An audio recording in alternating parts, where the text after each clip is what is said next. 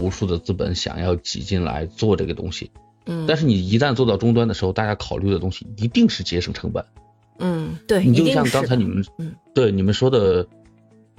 好卖早和节省餐买成本，早餐啊，就是包对不对嗯，好卖它有那种嗯。对，它有那种现做的，就是像像那种遍地的这种小笼包店啊、或者什么的，它它有有现做的现熬的。嗯，呃，在以前的时候，所有的做早餐业的行业啊，嗯。就是我们称呼他们单独有一个名词叫做勤行，就这一行业，你人不勤快，你是嗯。对你是没法干的。你要知道，他们半夜十二点多都就要起来。对开始和和面做对。馅儿，开始搞这些东西，嗯。迎接早上四五点那一批客人。如果在一个大学城周围，你有一个很小的、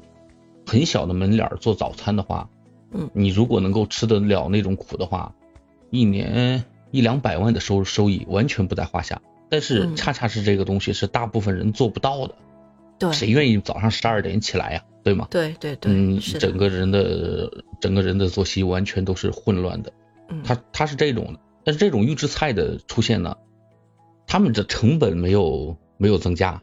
嗯并且你看，你想他就可以是对时间成本没时间成本还减少了呢，对，他，不需要那么早的起来去搞这些东西，嗯嗯再加上有确实是有很多的年轻人开始进入到这个早早餐的这个餐饮业这个行业，嗯。说白了，他们做不到，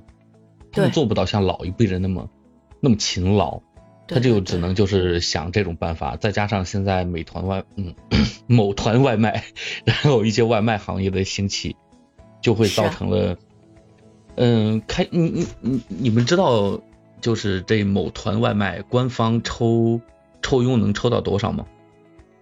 今天我特地去有没有？特地去特地去了解了一下，差不多，嗯、像汉堡这种，真的是高利润、高，你你你你们要知道，汉堡是一个特别暴利的行业，就是这个东西可能汉堡批加上里面的东西加起来的话，嗯，两块多钱的成本左右，呃差不多就是他们卖九块九嗯或者八块那九那。个我有一个嗯我有一个同学，他妈妈以前是做这个东西的。嗯他以前跟我说过，嗯就是大概在十五六年前，嗯一只汉堡嗯的成本价大概在七毛。啊，嗯对，现在贵一点了，因为现在你各种行业的贵一点，现在大概在两块左右。嗯嗯，就是你如果点一个二十九块九或者十九块九的套套餐的话，嗯然后那个成本大约会在五六块钱左右。这个东西嗯确实是很暴利的一个行业，嗯嗯嗯，但是还有一些不那么暴利的行业，你比如一些饭馆啊，炒一些菜呀、或者什么的，嗯嗯嗯你会感觉在这外卖平台上点这些东西的时候会特别便宜。嗯，那他们这个东西，他们一定会用预制菜，你知道吗？因为对对有一个有一个特别简单的道理，你看，就我们三个在这儿，嗯我是外卖员，嗯，我是要快点挣钱的，我快给客户送餐。梅英对梅英作为一个消费者，他是想我点了就能到，我对我我恨不得点了就能到我，是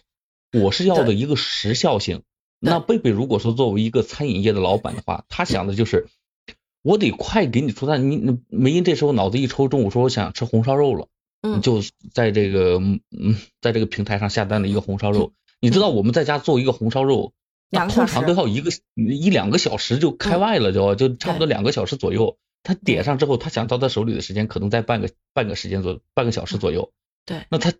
当贝贝接到这份订单的时候，需要干的只不过是把这个预制菜给打开口放在锅里热一下，热一下，然后对对我拿走，快去给梅英送下，然后三方都都是一个很满意的东西。对，这个本身是预预制菜存在的意义，它确实让大家就是为了出餐快更加对对对出餐也快，就出大家餐也快。但是我跟你讲，我刚才也想想这个问题，玲，就是说入预制菜可一开始出现，可能就是在餐馆，大家为了提高这种出餐效率的。但那个时候的预制菜，它只是把之前大厨这些准备工作提前做好，那么我的保质期不可能那么长啊，可能就两三天，对不对？最多一两天，对啊，我第二天我就去走掉了。但是由这个开始，慢慢的，于是中国人的智慧就开始来了，啊，就开始让他怎么让他的口味儿长时间的保持，保持的时间怎么能够更长一点？那那这个里面就出现太多太多的变化，嗯，然后怎么再把成本再降低，对吧？同样的一份餐食，咱打一比方啊，就是一份小笼包，嗯，我为什么我现做的会贵呢？第一呢，我里面有人工成本，还有一部分就是我要得包括我当天我卖不掉的、扔掉的、坏掉的这些东西成本。嗯你就像我们通常理解的奶，就是早餐奶嘛，就是嗯在我们当地是有那种当日的，就是他们那个企业叫得意嘛，就是嗯你订完奶之后，当天早上从奶厂里生产出来，马上送到你家门口，你今天就喝掉它，因为它的保质期只有一天。这种可能就是一袋奶的话，差不多在六块到九块之间，分也分它里面的含的含含量。但是你如果做成保质期在四十五天的左右，就像就像那个呃某乐宝的那个嗯。某小纯一样，就是这种嗯。四十五天的，那通常就在三十多块钱一箱了。嗯嗯，那你如果能够保质期能够达到半年或者一年更久的话，嗯，就是像现在的巨头，嗯嗯嗯嗯嗯某牛某利那种，嗯对，对，就它就会更便宜。你真的碰到打折的时候，就是尤其在这里面还有一些要过期的时候，啊，十九块九、二十九块九一箱的时候都能拿得到，并且在这个前提下，卖家依旧是它的利润甚至比要买卖这种新的产品利润要高很多。啊啊，它是有利润做的，因为这些东西你如果不卖掉的话，就只能给销毁掉。但他们通常不销毁的，等真过了期，加点东西好了呀，告诉你们一个很不幸的加点东西好了，真过了真过了期，他们也不销毁。嗯。就是打比方，我们某一种酸奶可能过期了，嗯。他们当地的一些经销商的直接做法就是，呃，进到 自助餐，嗯，啊自助餐里面有那种很大的那种酸奶的那种饮料机啊，嗯。或者是说奶茶店，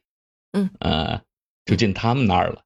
嗯，嗯它只要是味道没有很大的变化，其实说白了，它味道不会有很大的变化，不会有嗯不会有，有真的不会有，嗯，它不会有很大的变化，对 对对。嗯，你也也吃不出来，是你也也不会也不会拉肚子，你吃了也不会拉肚子，也不会有造成什么问题。这个确实是的，因为它 它在设置嗯保质期的时候，它它一定是有点余量的嘛，它不可能说我嗯今天过期，我明天这玩意儿就吃了就拉肚，明天这味儿就不对了，它不会，它会嗯提前一点余量，不会的对对对，它会打点嗯余量，它是这样子不会的，对就就就造成了这些东西，然后。嗯，很很奇怪的是什么呢？就是在学校，在他走进校园之前，他们我相信他们的初衷是好的，我们姑且先不不把他们看作是坏人，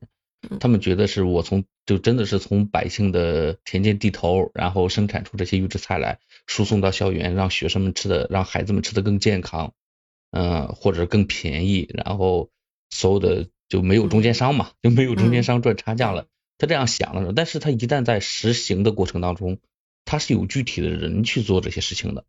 嗯，他你想，如果我是一个就是这种方案是我想出来的，我一嗯定不会去亲自实施，我可能就是说。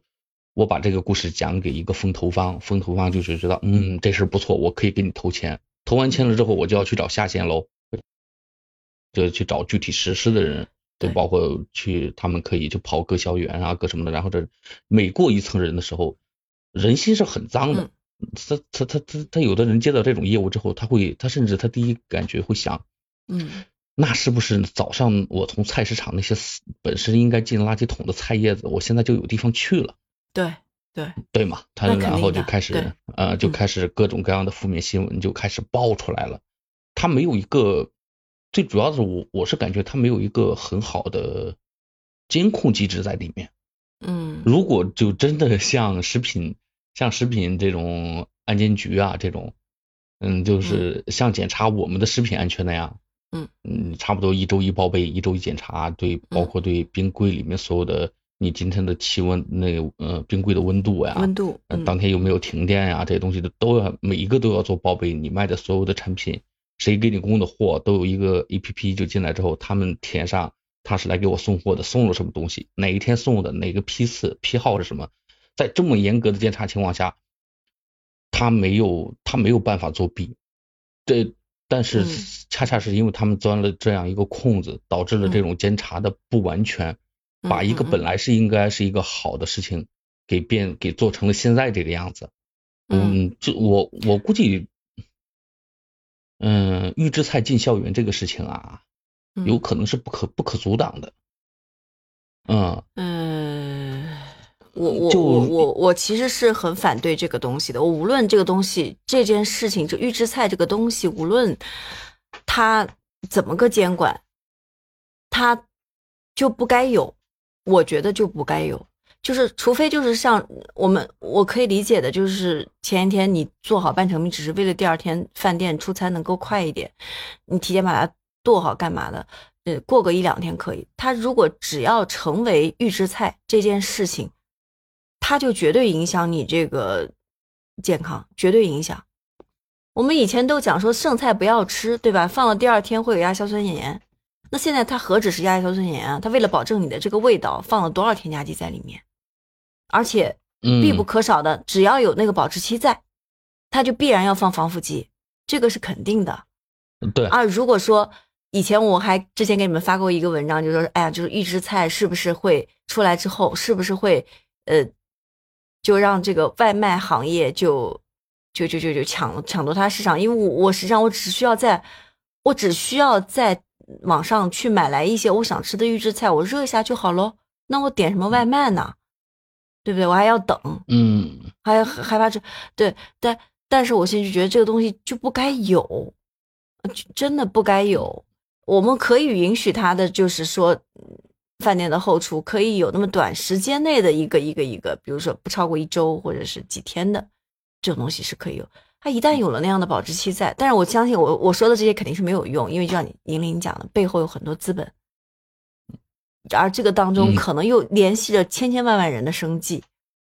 极有可能嗯是不可能被制止的。但是，但我觉得作为我自己来说，首先我本来就不是一个不怎么点外卖的人，我比较喜欢吃自己烧的菜。然后、对，然后如果看到身边让我觉得比较比较喜欢的小店，像贝贝讲的，我们我的早餐店我还是很放心，有的店我会放心去买，因为看他现做嘛。如果有一天这嗯些店里面都会出现啊，就是就就是拿来热一下给我吃的，那那我买它干嘛？我还跑出去，我直接网购好了呀，我直接呃就买放自家冰箱里好了我跟。你说，这个嗯东西真的是不可阻挡的一股一股力量。它这个东西，你想想，如果说啊，就像我之前以前我去做兼职，去呃做一些某些服务行业的兼职的时候，人家客人通常有的时候三四点还不走，那么三，然后有的时候我下班都是凌晨五六点了，那时候呃，我记得有一次我很清楚的，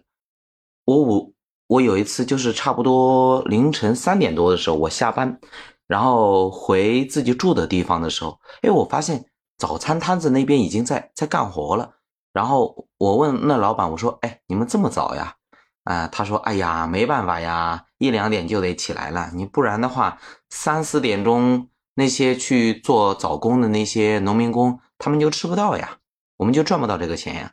然后那那时候他们真的是很勤奋的，然后很早的就去做这个东西。对对对，那你想想，其实有的时候我们有的时候十二点多一两点可能还没睡，那么我们还没睡，人家又就要起来，就是准备这些东西，这个嗯时间成本真的是很难熬的。那么现在有了这个预制菜之后，他们的时间成本就节缩了太多了，而且对呃，其他的成本也慢慢的在降低了。所以说这个东西慢慢的、慢慢慢，大家都会接受的，没有人，